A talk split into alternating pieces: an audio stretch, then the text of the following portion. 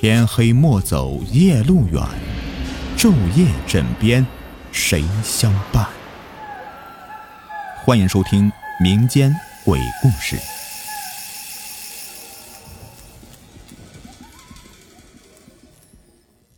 本集故事名字叫做《报丧猴》。早年间，在玉境的邙山脚下，有一种猴类，被百姓称之为报丧猴。这种背生白毛的畜生有个癖好，就是喜欢脱人衣服披在自己身上，学人的模样，但对象皆是死人，所以常常有出行的人。多天不回家，家人看到这猴子披着失踪者的衣服，便能判断出来他已经不在人世了。跟着猴子，往往能够找到他的遗骸。却说这山脚下有个叫做五柳镇的地方，镇西头有户人家叫做冯白姐，其父八旬有九，将近九十。有一天呢。有个道人来到五柳镇，看中这位耄耋老汉，说老人皮囊虽老，但心怀赤子，这次能邂逅也是有缘，留下几副丹药，让冯白姐每隔七天为父亲吞食。人近九旬，这血脉衰败，冯老汉本就是这个风中残烛，吊着半条命了。他听了道人所说，心里大喜。这不管灵不灵验，先让冯白姐喂自己一服。又加之道人告辞前又露了一手，寻株枯萎的花草，浇上被丹药沾过的清水，一个时辰之后，那株花草竟又恢复了生机。哎，所以啊，不论是冯白姐还是其父亲，两人都是对道人信了大半。老汉服了一个药丸，顿时觉得浑身炽热。不多时，这周身有了力气，两脚轻便，居然绕着镇子走了那么一道。冯白姐喜出望外，他本就孝顺，见父亲神采奕奕的，不由得朝道人远去的方向拜了一拜。以后的日子，依着道人的吩咐。每隔七日，便给父亲吞噬一粒药丸。这光阴如飞，到了父亲九十岁的生日的时候，道人如期而至。冯白姐又逢恩公，连忙的设宴款待。道人说道：“贫道留下丹丸，就是续延令尊性命，好让他活到九旬。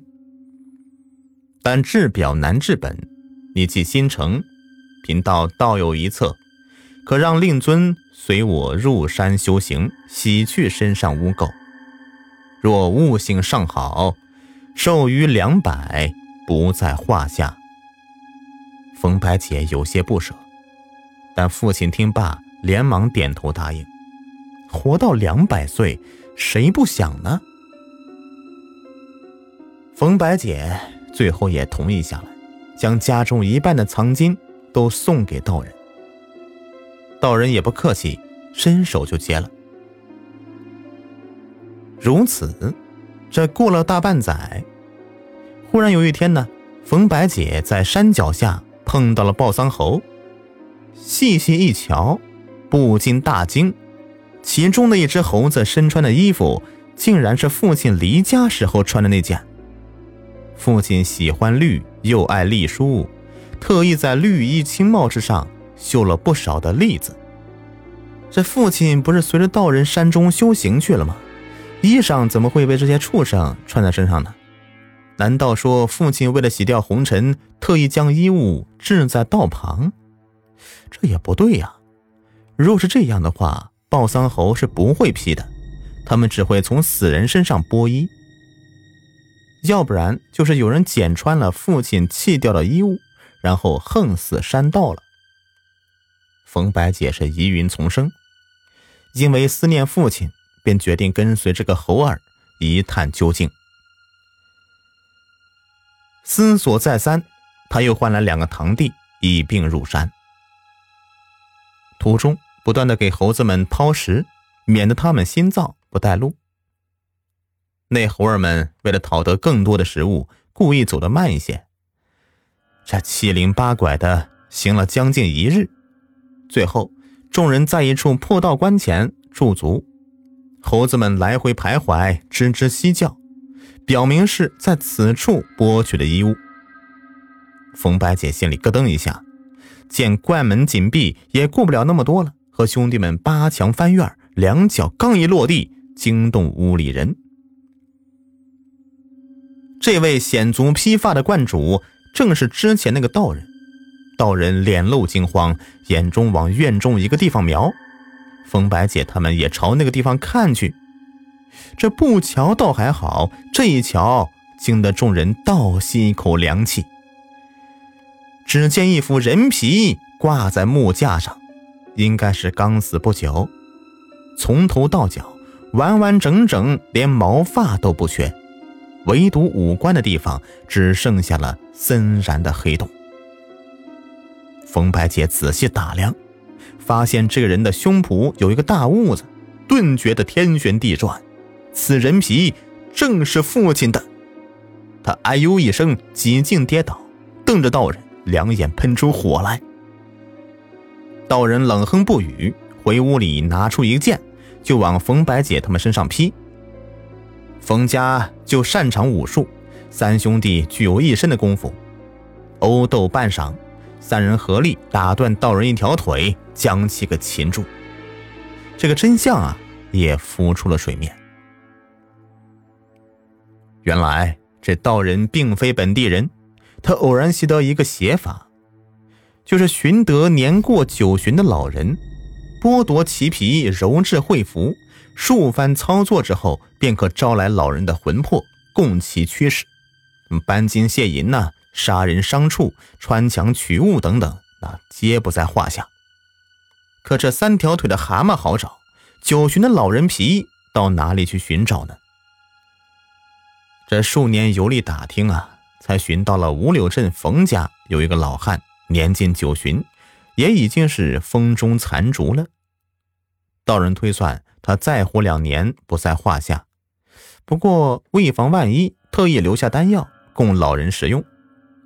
这丹药可榨取体内的活力，长期服用必会减寿。然而如此一来，倒让食用者误以为是什么灵丹妙药了。为了博取这个冯白姐信任，又使了障眼法，让一株将死的花草重发绿意。冯家果然是信以为真。待冯老汉过了九旬，道人将他带回山里遗弃道观。一番攀谈，才知道老人尚有一段时间呢，才能到真正的九十岁。因为那个时候玉境有个习俗，于八旬老人每逢过寿，必须提前。说如此便可哄过阴司勾鬼，是以冯家对外宣称老汉的九十岁寿辰。实则乃是提前半载。道人不免有些苦恼，但也只好好好的伺候冯老汉，免生差错。前几日，待老汉九十岁生日一到，道人便迫不及待的为了老汉蜕皮药。老汉全身是如无数蝼蚁啃食，奇痒异痛，越是挣扎，他越是难耐，那人皮也慢慢的。脱离筋肉了。道人忍了半载，看到老人这番景象，心情大好，哈哈大笑，将老汉竖在灌道的院落，不停的小酌，欣赏异景。人皮整整退了一日，此地人迹罕至，道人是吃饱喝足，回屋睡觉。老汉是哀嚎到半夜，气绝身亡。